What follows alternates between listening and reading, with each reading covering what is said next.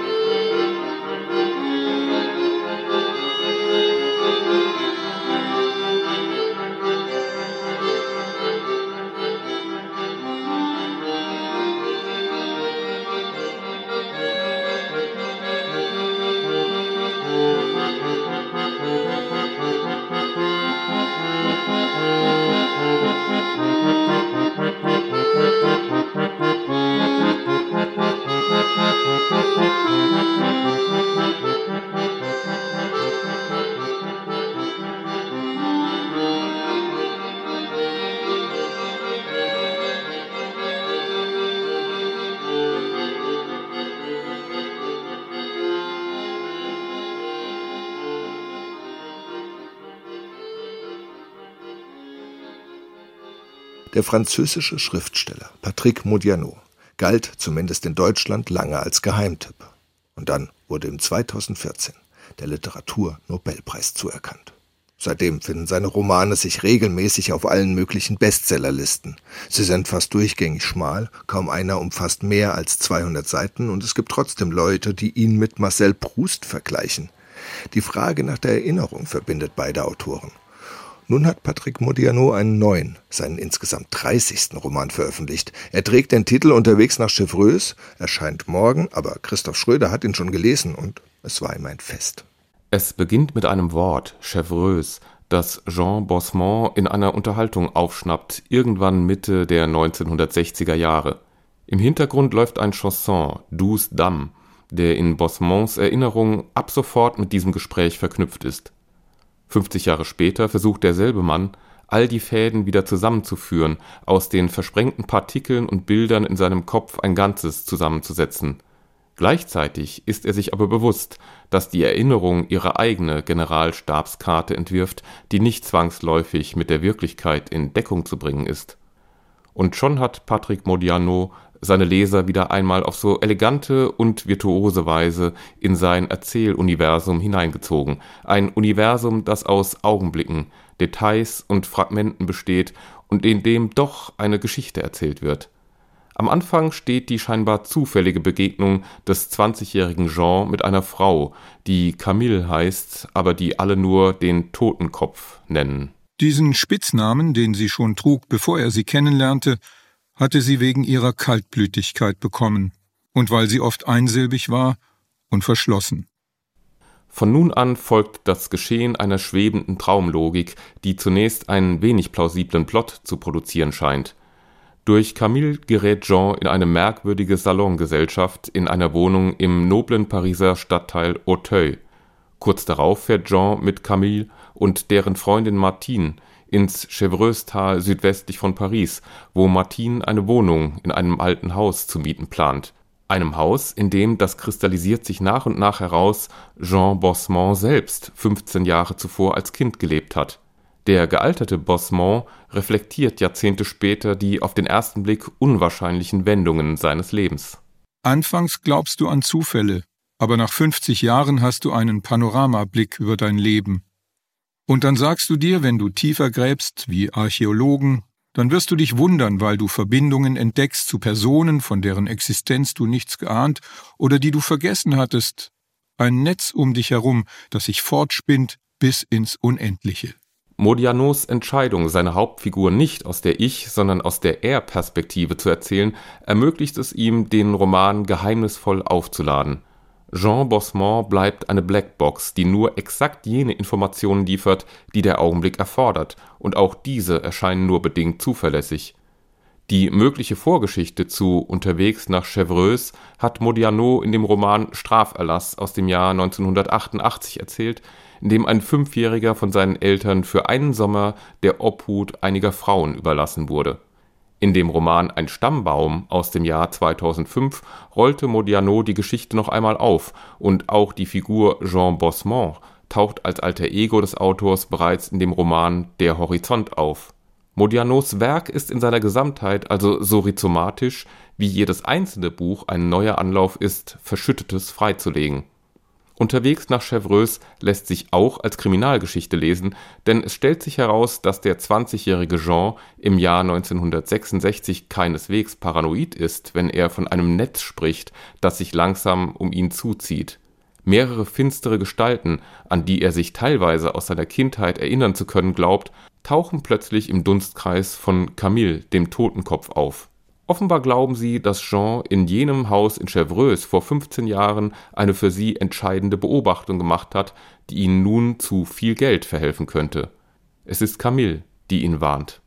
Sie hob den Kopf zu ihm. Jean, du musst dich in Acht nehmen. Es gibt Leute, die haben Böses mit dir im Sinn. Das hatte sie hastig gesagt, nicht in ihrem gewohnten, schleppenden und sanftmütigen Tonfall. Darauf war er überhaupt nicht gefasst. Der Plot, die Story, die Handlung sind allerdings nicht das Entscheidende an diesem fein gearbeiteten, schönen Roman. Es ist vielmehr der literarische Nachvollzug eines Prozesses, in dem sich Erlebtes, Geträumtes und frei Erfundenes so lange miteinander verbinden, bis daraus eine eigene, für sich gültige Realität entsteht das schreibende Erinnern hat bei Patrick Modiano nicht die Funktion einer Chronik, in der die Dinge eingeschlossen und aufgehoben werden, es ist vielmehr ein offener Prozess, in dem Details, ein Lied, eine markante Armbanduhr, eine Wohnungseinrichtung als Ankerpunkte gegen die Übermacht der Vergänglichkeit fungieren. Der 20-jährige Jean Bosmont selbst zieht sich angesichts der Bedrohung durch die ihn verfolgenden Dunkelmänner in ein Dorf an der Côte d'Azur zurück, um das, was ihm widerfahren ist, aufzuschreiben genauer gesagt zu überschreiben und in seinem Sinne zu formen. Er hatte ihnen ihre Leben gestohlen und sogar ihre Namen, und geben würde es sie nur noch zwischen den Seiten dieses Buches. In der Wirklichkeit und auf den Pariser Trottoirs hatte man nicht mehr die geringste Chance, ihnen zu begegnen. Und außerdem war der Sommer gekommen, ein Sommer, wie er noch nie zuvor einen erlebt hatte, ein Sommer mit so klarem, heißen Licht, dass sich diese Gespenster am Ende aufgelöst hatten in Luft. Unterwegs nach Chevreuse hat ein derart luftiges, helles Ende verdient, ein Ende, von dem man sich allerdings nicht täuschen lassen sollte. Nur einem großen Autor gelingt es, mit einer derartigen Leichtigkeit zu schreiben und dabei wie nebenbei vom Versuch zu erzählen, die Hoheit über das eigene Leben und die Vergangenheit zu gewinnen. Christoph Schröder über Patrick Modiano, unterwegs nach Chevreuse. Das Buch erscheint morgen bei Hansa. Sie hören das SWR 2 Lesenswertmagazin mit noch einem Chanson, dessen Text von Patrick Modiano stammt. Mouche la Reveuse. Veronique Harvey singt. On m'appelle mouche la rêveuse, c'est parce que je suis curieuse que je vais d'ici de là, sans savoir très bien vers quoi. On m'appelle mouche rêveuse, c'est parce que je suis soucieuse que je vais d'ici de là et ne trouve pas. Dans la ville, je n'étais rien qu'une ombre parmi tant d'autres. Elles suivent leur chemin, une de rien. Elles marchent dans les rues, tout droit sous les néons roses. Elles cherchent toutes quelque chose qu'elles ont perdu. On m'appelait mouche rêveuse c'est parce que j'étais curieuse que j'allais d'ici de là, sans savoir très bien vers quoi. On m'appelait mouchoir rêveuse, c'est parce que j'étais soucieuse que j'allais d'ici de là et ne trouvais pas. Où est partie ma Java, celle qui me parlait tout bas et m'a jeté dans tes bras cette nuit-là? Ma Java, elle est comme ça, Je l'entendais dans la cour, elle est partie un beau jour, sans dire adieu. Cette Java, elle est comme ça, on croit qu'elle restera là, mais un beau jour elle s'en va. C'est pas sérieux. Der Krieg in der Ukraine hört nicht auf. In dieser Woche allerdings gab es irritierende Nachrichten. Geheimdienstchefs, Militärberater, Minister wurden entlassen. Und immer war die Rede davon, dass sie lange Wegbegleiter des ukrainischen Präsidenten waren. Gerade auf Deutsch erschienen ist ein Buch, das Licht ins Dunkel bringen könnte. Seri Rudenko ist ein ukrainischer Journalist, der auch mal für die Deutsche Welle gearbeitet hat und der vor zwei Jahren die erste Biografie geschrieben hat über Volodymyr Zelensky auf Ukrainisch, was dem Buch international wenig Beachtung einbrachte. Jetzt hat es zwei Jahre gedauert, bis das Buch weltweit erscheint und ich spreche mit dem Autor des Buchs, der gerade in Lemberg in Lviv sitzt. Herr Rudenko, wie geht es Ihnen gerade? Was macht der Krieg mit Lemberg? Ich arbeite ja normal von Kiew, aber im Krieg bin ich jetzt nach Liu, Lemberg. Der Krieg ist aber überall. Raketen explodieren. Das Erlebnis des Krieges ist in der ganzen Ukraine.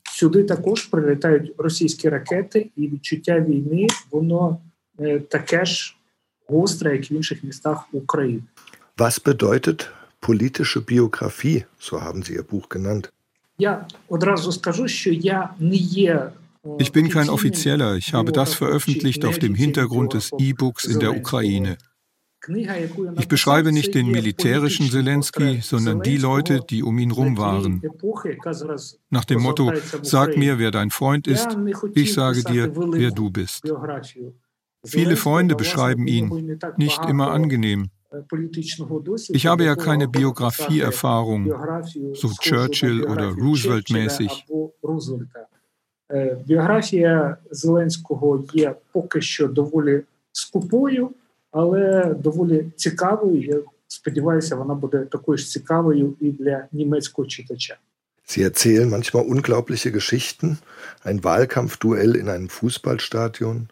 viel Korruption, es gibt Bettgeschichten, Steuer- und Machtmissbrauch. Ist das schwierig, das zu erzählen? Woher wissen Sie das alles? Ist das alles, weiß das jeder in der Ukraine? Я думаю, що Німеччина відрізняється від України, звісно ж. Man kann Deutschland und die Ukraine nicht vergleichen. Es ist ja schon das zweite Mal in 85 Jahren, dass die Ukraine von Nazis angegriffen wird. Du kannst das nicht vergleichen. Die Ukraine ist das einzige Land, das so leidet. Sie sind sehr kritisch mit Zelensky. Sie erzählen sehr viele Sachen, bei denen Sie auch nicht einer Meinung mit ihm sind. Trotzdem hat man das Gefühl, er ist Ihnen eher sympathisch. Stimmt dieser Eindruck? Ich bin schon die letzten 25 Jahre Journalist. Meine Haltung als Journalist ist, ich verbreite das ganze Bild, unabhängig von der beschriebenen Person. Vor der Zelensky-Biografie habe ich auch über Juschenko geschrieben. Das ist alles hier eingeflossen. Das ist nicht meine Meinung, das ist das, was ich gehört habe. Ich sage gerne, ich mag, wie er sich verhält, aber das Buch, das Sie jetzt haben, unterscheidet sich vom Zelensky heute. Vorher war er Komiker, jetzt ist er Anführer der Gegner der russischen Invasion. Natürlich wirkt das wie Kritik, aber das Buch verbreitet einfach das ganze Bild von dem, woher er kommt дає повне уявлення, хто такий Зеленський і які етапи він пройшов. Vor dem Krieg war Zelensky ein Ministerpräsident, der in vielen Krisen kämpfen musste. Nach dem Krieg ist er auf einmal viel stabiler im Sattel. Ist das wahr, mein Eindruck?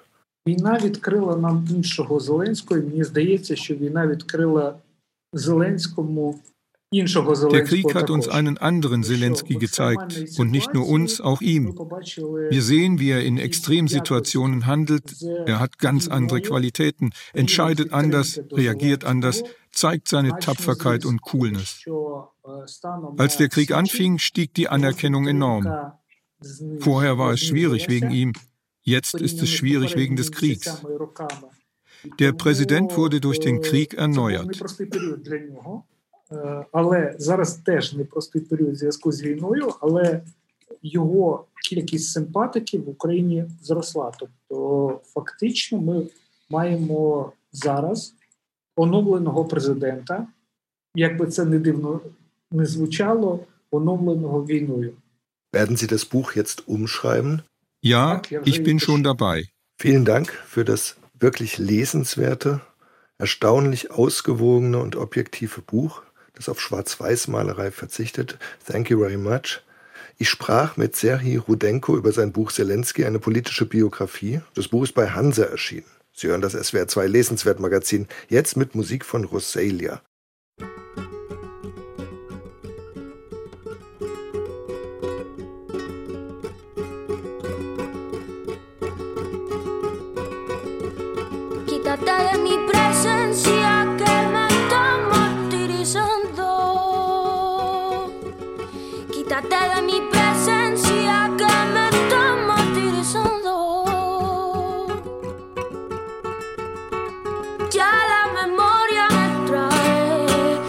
Que estaba fiando. Ya la memoria me trae cosas que estaba fiando.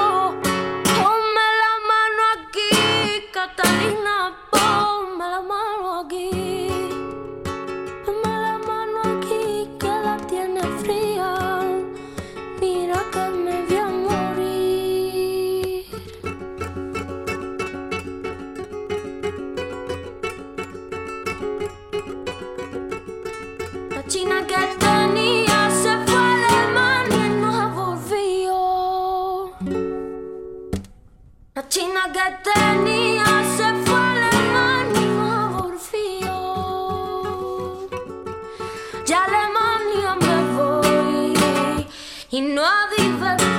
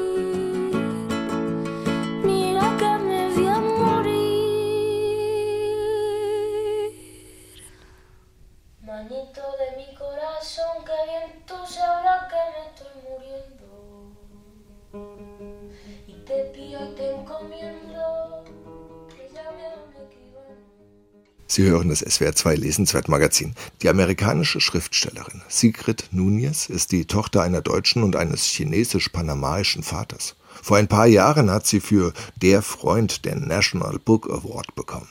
Jetzt hat Annette Grube Sigrid Nunez autofiktionalen ersten Roman übersetzt. Der heißt Wie eine Feder auf dem Atem Gottes. Beate Tröger hat ihn gelesen und klingt ziemlich beeindruckt.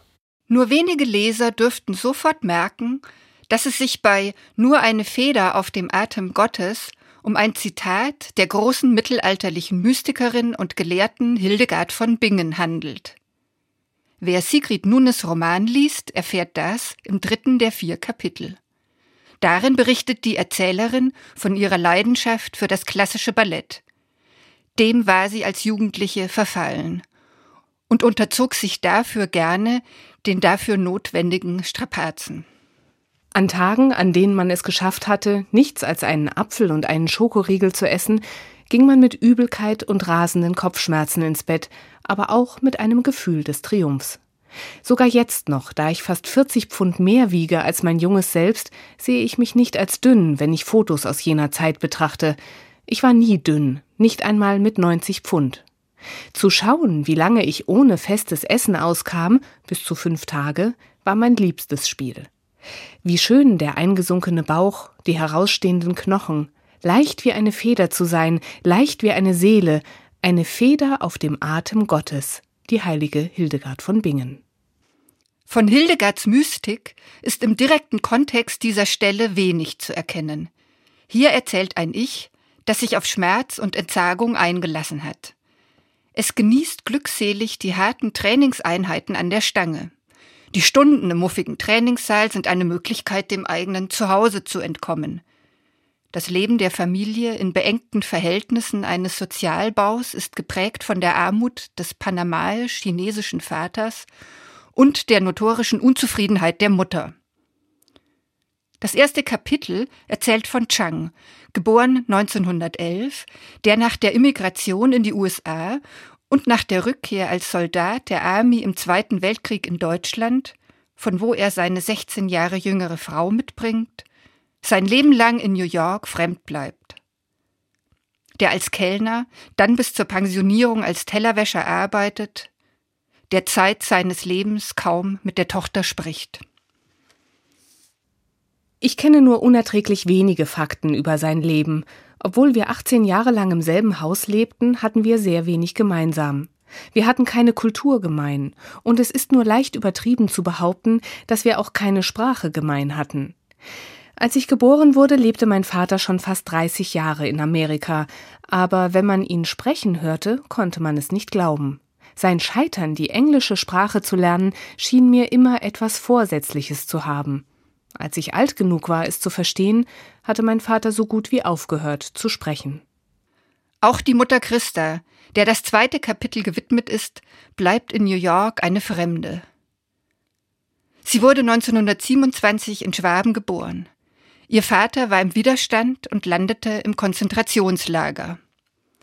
Sie wurde im Internat zunächst von katholischen Nonnen, dann von Nationalsozialisten erzogen. Das Deutsche trug sie Zeit ihres Lebens als romantische Sehnsucht vor sich her. Dennoch geht sie anders mit dieser Fremdheit um als ihr Mann. Ehefrau und Mutter, so unzufrieden wie die Rolle sie zurückließ, fällt es schwer, sie sich in einer anderen vorzustellen. Außerhalb des Hauses verlor sie die Orientierung. Etwas zu verhandeln, das über simple häusliche Erledigungen hinausging, verwirrte sie. Sie hasste es auszugehen. Sie hasste es mit Fremden Umgang haben zu müssen. Schlimmer noch, Leuten über den Weg zu laufen, die sie kannte. Aber sie war immer freundlich.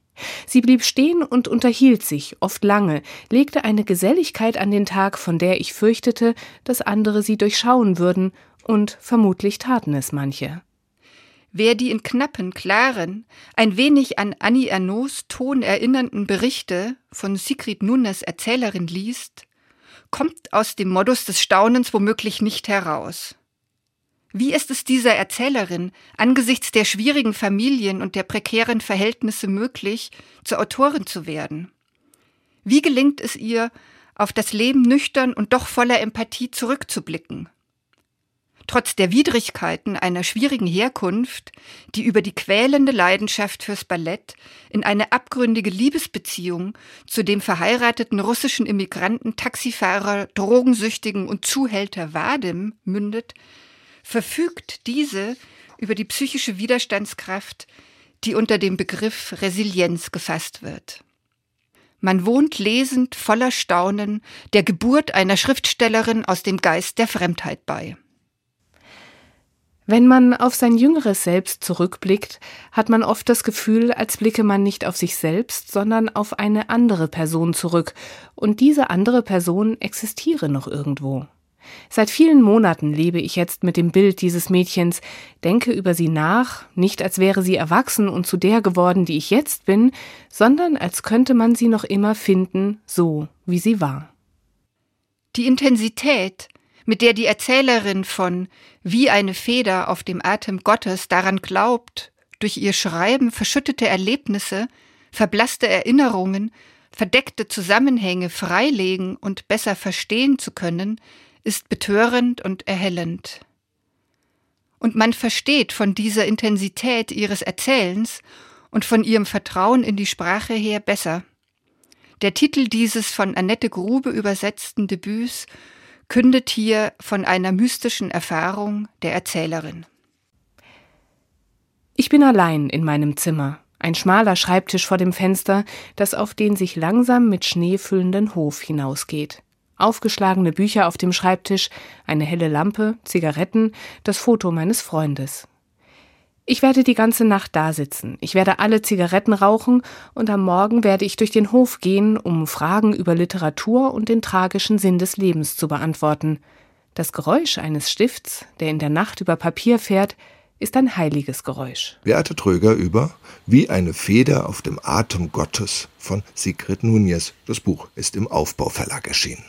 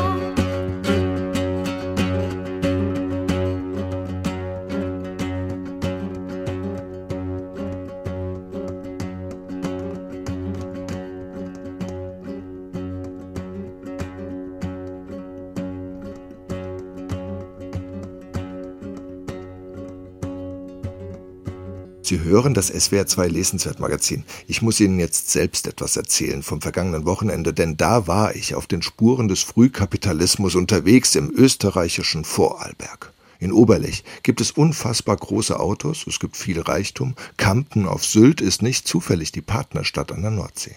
Aber die Kunst geht bekanntlich nach Brot und so gibt es dort seit kurzem ein sogenanntes Literarikum und davon muss ich jetzt erzählen. Es ging da um Bartleby, das ist eine meiner Lieblingserzählungen. Bartleby, das ist eine schmale Erzählung von Herman Melville, erschienen Mitte des 19. Jahrhunderts. Es geht um einen Notariatsschreiber an der gerade frisch aufblühenden New Yorker Wall Street. Der arme Kerl soll Schriften kopieren.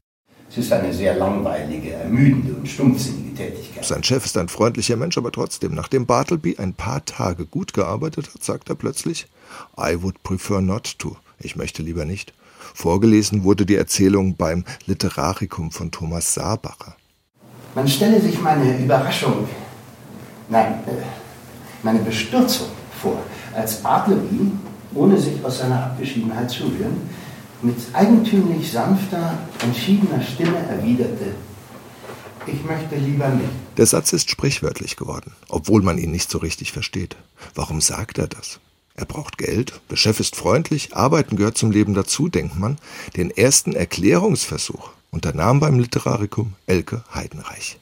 Es ist eine Mischung aus Autonomie und Autismus. Er schließt sich ja von allen Menschen so ab, dass er gar nicht mehr erreichbar ist. Können wir uns eigentlich Bartleby als glücklichen Menschen vorstellen? Nein, natürlich nicht. Er macht zwar genau das, was er will, aber deswegen ist er noch lange nicht glücklich, weil er ja am Ende stirbt an dem, was er will. Und trotzdem habe ich das Gefühl nach unserem Gespräch, das ich eben gehört habe, man könnte etwas von ihm lernen. Man kann von ihm sicher lernen, Nein zu sagen zu besonderen Zumutungen. Heidenreich hat die junge Philosophin Juliane Marie Schreiber eingeladen, die ein Buch mit dem Titel Ich möchte lieber nicht geschrieben hat, als Appell an die Menschen heute. Ich habe immer wieder mit Bartleby äh, zu tun gehabt tatsächlich und ich fand diese Verweigerung, die darin liegt, aber auch so eine gelassene Trotzigkeit, die hat mich angesprochen und ich wollte einen Titel haben, der auch funktioniert, ohne dass man das literarische Hintergrundwissen hat. Es gibt toxische Positivität, meint sie. Viele würden krankhaft sich selbst verbessern wollen und da wäre Bartleby vielleicht sogar ein richtiges Korrektiv. Raul Schrott und Michael Köhlmeier. Christoph Bartmann, Karl-Heinz Ott und Frank Witzen. Man hat in Lech einige sehr bekannte Autoren eingeladen und die Gespräche drehen sich auch beim Mittagstisch darum, was treibt diesen Bartleby eigentlich an? Es gibt sogar Philosophen, die ihn für eine Art Jesus halten, weil er seine eigene Form der Menschlichkeit über alles stellt, obwohl er am Ende dann stirbt.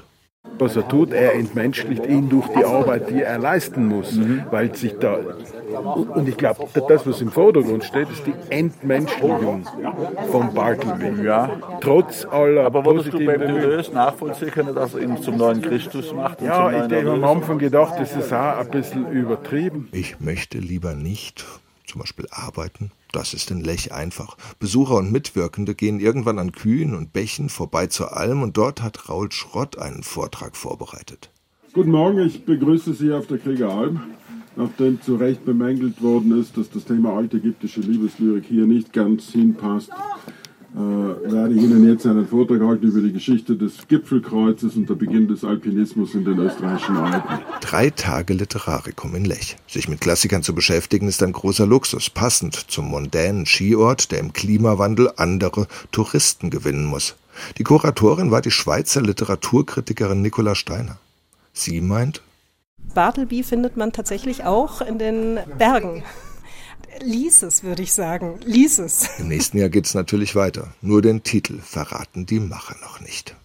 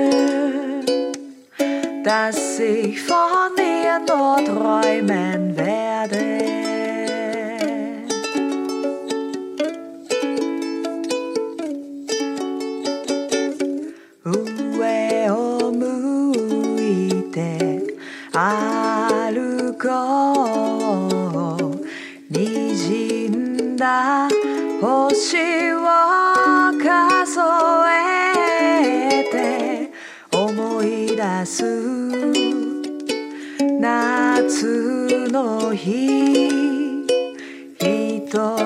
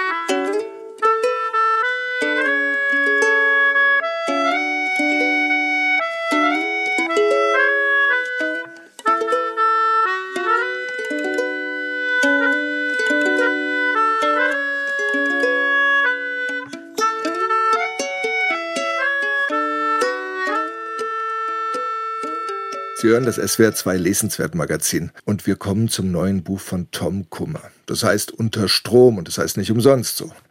Nina weiß nicht, ob sie lesbisch ist, aber Sarah will sie unbedingt. Nina verlässt Tom, ihren Geliebten, in Los Angeles, sie reist in die Schweiz und es beginnt ein bizarrer Roadtrip. Tom Kummer war in den 90er Jahren ein Star des Journalismus. Seine Interviews ließen Weltstars zur Hochform auflaufen. Allerdings waren sie oft frei erfunden und es kam zum Skandal. Danach arbeitete Tom Kummer als Chauffeur und als Tennislehrer. 2016 starb seine Frau Nina. Er schreibt seitdem über das, was von seiner Liebe übrig blieb. Nina und Tom hieß das erste Buch. Es war ein Bestseller. Von schlechten Eltern hieß das zweite und jetzt das neueste, Unterstrom. Das erzählt Ninas Leben in den 90er Jahren. Es geht um Identität, um Gender-Theorie geht es auch am Rand. Also gut habe ich gedacht, ich lade zum Gespräch über diesen Roman den Buchblogger Florian Valerius ein, damit er mir das Buch erklärt. Was hast du erwartet und was hast du gefunden? Dir das Buch erklären. Ich hatte ehrlich gesagt gehofft, dass du als richtiger Literaturexperte mir dieses Buch heute erklärst. Was habe ich erwartet? Ich habe erwartet oder erhofft, dass dieses Buch mich unter Strom setzt. Aber was es getan hat, war, das hat mich komplett ratlos zurückgelassen. Im Mittelpunkt steht ja. Nina. Was ist denn das für eine? Wie würdest du die beschreiben? Ich glaube, das ist eins der ersten Probleme, die ich mit diesem Buch habe, weil nicht nur Nina, sondern auch die anderen Figuren, irgendwie hat Tom Kummer es nicht geschafft, mir diese Figuren nahe zu bringen oder es geschafft, dass ich mit diesen Figuren mitfühle oder gar mitgehe. Er hat für mich das Schlimmste getan, was Autoren tun können, nämlich er hat es so geschrieben und erzählt, dass es mir letztendlich egal war. Für egal muss sie aber eine ganze Menge erleben. Also es kommt zu relativ drastischen Sexszenen. Sie arbeitet als Fotografin, macht immer wieder Fotos. Diese lesbische Liebe mit der Sarah von Grauholz ist auch nicht ganz ohne. Sie nimmt viele Drogen, um Drogen, das dürfen wir auch nicht vergessen, ja. Ja. Gut, dann versuchen wir es mal über die andere Figur, über ihre Gegenfigur. Ja. Sarah von Grauholz, die ist Menschenrechtsanwältin. Findest du die und besser? Kam, die, kam dir nicht ehrlich gesagt vor wie eine Pappbild-Abziehfigur, so aus dem Autorenhandbuch ja. Seite 2? Also diese Figur hat für mich überhaupt nichts Unerwartetes getan. Also die hat genau diese Funktion erfüllt, die sie, glaube ich, erfüllen sollte. Also die Nina ist so ein bisschen zwischen der Sarah von Grauholz als Ethikerin und dem Tom Kummer, der ja in der Zeit seine, das Buch spielt in den 90er Jahren, seine erfundenen Interviews schreibt und damit großen Erfolg hat. Also so zwischen diesem ethischen und dem unethischen so ein bisschen hin und her gerissen, mhm. oder? Ich habe ja, immer hab so Skrupel, auf dem Buch rumzuhacken, weil ich das Gefühl habe, es ist so gemein, weil natürlich die Geschichte hinten dran, der Tod von Nina, die ist ja tatsächlich gab und die 2016 starb und Tom Kummer mit zwei Kindern alleine ließ. Und er hat dann versucht, die durchzubringen. Das ist natürlich eine Geschichte, die so tragisch ist. Da möchte man jetzt nicht irgendwie einfach nur sagen, das Buch ist misslungen. Also ich habe mich halt beim Lesen gefragt, mir fehlen leider die beiden ersten Bücher. Also ich habe das Buch vollkommen unvoreingenommen gelesen, habe mich erst danach informiert. Dann wurde mir klar, okay, er erzählt offensichtlich schon länger von dieser Figur Nina und von sich selber. Aber entweder hat mir da das Hintergrundwissen einfach gefehlt, um all dies mehr einordnen zu können. Oder ich dachte dann letztendlich, es war vielleicht einfach eine Episode in diesem Leben, die er besser unerzählt gelassen hätte. Das Seltsame ist ja, dass er als Journalist seine Geschichten erfunden hat. Als Schriftsteller, mhm. als Romancier hat er sie dann autofiktional sehr nah an der Wirklichkeit herangeschildert. Das führt jetzt dazu, dass dieses Buch als drittes in der Reihe ja dann wieder erfunden ist, weil da war nun Tom nicht dabei. Es geht ja darum, Nina verlässt ihn und fängt etwas mit dieser Menschenrechtsanwältin an und nimmt Drogen. Das heißt, er ist wieder in dem Bereich des Fiktionalen. Und irgendwie habe ich auch das Gefühl, das ist nicht die Stärke in diesem Augenblick. Nein, ich habe mir in Vorbereitung auf dieses Gespräch Interviews mit ihm angehört und angeschaut. Und mittlerweile frage ich mich, wie sehr er daran arbeitet, diese Kunstfigur Tom Kummer zu schaffen. Und ich habe mich gefragt, wie viel Arbeit ist es, diese Figur und diesen Mythos, den er um sich selber da gebaut hat, durch all diese gefälschten Sachen und mhm. die Attitüde, die er lebt und auch in Interviews so darlegt, ob das ein weiteres Puzzlestück ist, diese Kunstfigur Tom Kummer, die ja auch im Text immer wieder vorkommt, weiter zu untermauern und zu festigen. Ja, es gibt ja auch immer so Anklänge an die 80er Jahre als Pionierzeit des gegenwärtigen Denkens. Also es geht um Gender-Theorie. Auf einmal studieren die bei Judith Butler und, und so weiter. Also es gibt so ganz viele Sachen, die damals schon in Ansätzen da waren und die dann jetzt heute uns beschäftigen. Aber sozusagen als Avantgarde, als modern kam dir das nicht vor? Nein, mein Problem war vor allen Dingen, dass all diese eigentlich interessanten Themen, die werden für mich immer nur so angerissen. Auch da kommt wieder dieses so unter Strom sein. Es ist auch so alles ja. so ein bisschen, als wäre es unter ADHS-Symptomen geschrieben worden. Er treibt diesen Drogenrausch, der dann im zweiten Teil stattfindet, einfach nur noch staccato-mäßig voran dass ich irgendwann einfach ja. müde war, dem zu folgen und auch irgendwie keine Nerven mehr auch hatte, diesen ja. Gedankengängen, die da so drunter liegen, die ich wirklich auch spannend fand. Und auch, wie du eben schon sagtest, diese Gegensätzlichkeit von Tom und Sarah und das, wofür sie stehen, er hat mich da einfach verloren durch die Art und Weise, wie es erzählt und geschrieben ist. Whatever. Ja. Danke. Besser könntest du es nicht abschließen. Und eigentlich kann man okay. diesem Roman noch einfach nur drunter schreiben, whatever. Und ich habe mir noch überlegt, Also das sagt die Nina die ganze Zeit. Das ist so ihr Klischeewort. Nach jeder etwas langweiligeren Redestrecke sagt sie sofort immer whatever. Du bist ja auch Buchhändler, wenn ich das jetzt mal so sagen mhm. darf. In Trier. Ja. Dieses Buch wirst du jetzt wahrscheinlich nicht so oft verkaufen, oder? Also ich werde jetzt mal gemeinerweise sagen, ich werde es gar nicht verkaufen. Meine Chefin und ich haben die Philosophie, bei uns liegen nur Titel im Laden, hinter denen wir wirklich stehen und die wir mögen. Und dieses Buch ist ja nur jetzt so hochaktuell, dass der Vertreter erst die Tage kommt und ich ihm leider sagen werden muss, nein, dieses Buch wird bei uns nicht stattfinden. Aber ich glaube auch nicht, dass irgendjemand kommen wird und es bestellen wird. Also ich werde es natürlich gerne bestellen, aber im Zweifel werde ich abraten und ihm stattdessen ein besseres Buch empfehlen und verkaufen. Oh Gott, ich bin wirklich Gut, gemein. Dann, dann jetzt du als Buchhändler, als großen Tipp. Welches Buch verkaufst du lieber in diesem Sommer? Schön, dass du mich das fragst, weil dieser Tage erscheint ein Buch von einem meiner Lieblingsautoren, der bisher erst ein Buch auf Deutsch geschrieben hat, nämlich In der Ferne. Das ist letztes Jahr im März erschienen. Ein Neo-Western, den ich geliebt habe. Die Rede ist von Hernan Diaz, ein bisher zumindest nominierter Autor für viele Preise aus Amerika. Ich weiß nicht, ob er schon welche bekommen hat. Sein neuer Roman heißt Treue, ist übersetzt von Hannes Meyer und bei Hansa Berlin jetzt jüngst erschienen. Dass du dieses Buch vorstellst, weil das ist absolut mein Lieblingsbuch derzeit. Und das freut mich hier zu hören, dass wir beide mal im Gleichtakt hier schlagen. Also um, umso schöner, dass ich jetzt zumindest kurz anreißen werde. Es ist so äh, unfassbar zwischen Bolaño und Paul Auster. Ich schwärme schon die ganze Zeit allen Leuten vor. Ja, und ich habe es vorgestern zu Ende gelesen. Ich habe es in einem Rutsch sozusagen gelesen. Es spielt in der New Yorker Finanzwelt der 20er Jahre, also richtig toll die Geschichte, die dort erzählt wird, nämlich die eines Ehepaares, eines Bankiers und seiner Frau, Mythen umwoben in der New Yorker Gesellschaft. Und obwohl es in den 20er Jahren spielt, finde ich, hat Hernan Diaz, der jetzt wiederum anders als Tom Kummer, all die wichtigen Themen, die uns heute und die uns gestern und morgen bewegen, mit drin. Emanzipation, die schleicht sich in diesen Text hinein. Und ganz großartig, wie ich finde, geht es um Wahrheiten in diesem Buch. Und das finde ich ist auch ziemlich genial herausgearbeitet. Vielen Dank. Ich sprach mit Florian Valerius über Verabredet war Unter Strom, den neuen Roman von Tom Kummer. Nicht verabredet war Treue, das neue Buch von Hernan Diaz. Sie hören das SWR 2 Lesenswert Magazin. Musikalisch kommen wir jetzt beim neuen Album von Neil Young an und das heißt Toast und der erste Song dort heißt Quit.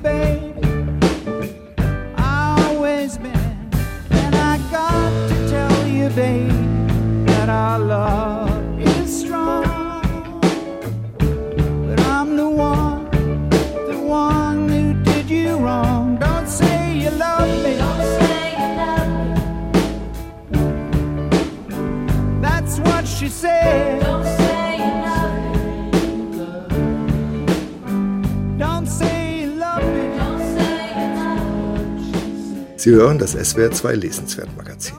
Der Hecht ist ein Raubtier. Er steht für aggressives Sozialverhalten. Diese Eigenschaft verbindet ihn mit den Menschen. Er ist ein modernes Tier.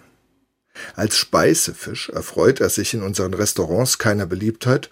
Vielleicht ist er deshalb nicht vom Aussterben bedroht. Andreas Möller hat mit dem Band Hechte jetzt ein facettenreiches Porträt geschrieben und Thomas Komprink empfiehlt den Band für Angler wie für Geisteswissenschaftler, für biologisch wie für kulturell interessierte Leser.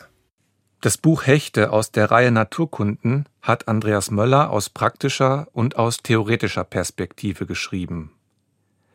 Der 1974 geborene Autor angelt, seit er ein Kind ist. Möller kennt den Unterschied zwischen Grundangeln und Spinnfischen, zwischen natürlichen und künstlichen Ködern. Er weiß, dass Karpfen kampfstarke Tiere sind.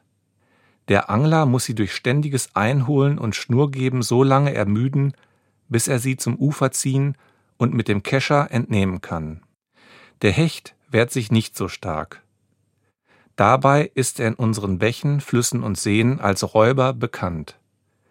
Er ernährt sich von Fischen, frisst seine Artgenossen, aber ebenso Frösche, Vögel und kleine Säugetiere. Wer einen stehenden Hecht in Ufernähe eines Baches gesehen hat, wird ihn schon wegen seiner Größe im Gedächtnis behalten. Auch die Art, wie das Tier sich blitzschnell fortbewegen kann, ist beeindruckend. Andreas Möller beschreibt in seinem Buch die unterschiedlichen Arten des Fisches, die vor allem in Nordamerika und Europa zu finden sind. Er schildert die Fortpflanzung, erwähnt den weiblichen Rogner und den männlichen Milchner. Er spricht über die Metaphern, mit denen sich das Tier in unserer Sprache bewegt. Manchmal zieht es wie Hechtsuppe, jemand verhält sich wie ein Hecht im Karpfenteich oder ein attraktiver Mann wird mit einem Hecht verglichen. Die Hechtsuppe hat allerdings mit dem Fisch nichts zu tun. Sie kommt vom hebräischen Ausdruck Hech Suppa, was so viel wie Sturmwind bedeutet. Der Ausdruck Porträt im Untertitel des Buches deutet an, dass der schmale Band mehr ist als ein Ratgeber zum Angeln und Zubereiten des Fisches.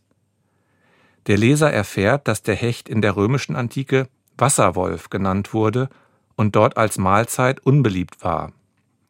Heute ist er ebenfalls von den Speisekarten der Restaurants in Großstädten verschwunden. Er findet sich eher in ländlichen Gaststätten, die von den Fischern direkt beliefert werden. Andreas Möller informiert darüber, dass die Gastronomie Meerestiere bevorzugt, weil die Lieferketten stabiler sind. Da der Hecht schwer gezüchtet werden kann, sind die Fangquoten kaum zu kalkulieren. Der Autor entwickelt eine kulturgeschichtliche Perspektive. Welches Bild hatten die Menschen in früheren Jahrhunderten vom Hecht? Welche Ängste hatten sie vor dem Tier? Welche Hoffnungen haben Sie mit dem Fisch verbunden?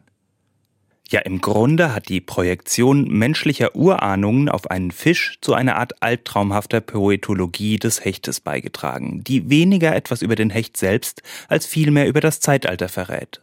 Der Hecht ist mit Blick auf seine Überlieferungsgeschichte des Bösen und Räuberischen ein Kind der Kaiserzeit. Hechte ist ein liebevoll gestaltetes Buch.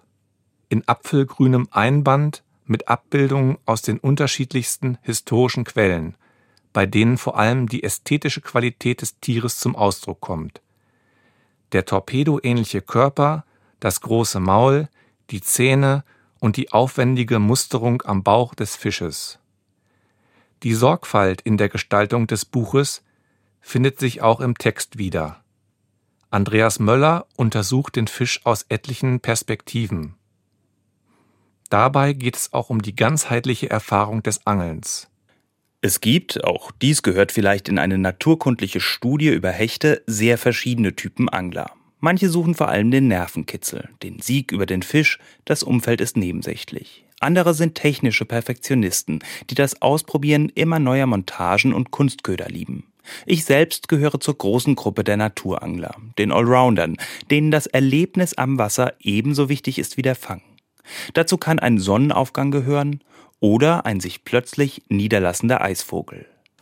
Anschaulich und authentisch wirkt das Buch durch die biografischen Einschübe. Möller schildert, wie er als Junge mit Freunden am See gesessen und Musik gehört hat. Er beschreibt den Nervenkitzel, wenn er ohne Erlaubnisschein nachts angelte. Der Autor berichtet davon, dass der schlimmste Feind der Fischer war, der den See abgefischt und den Anglern den Fang verdorben hat.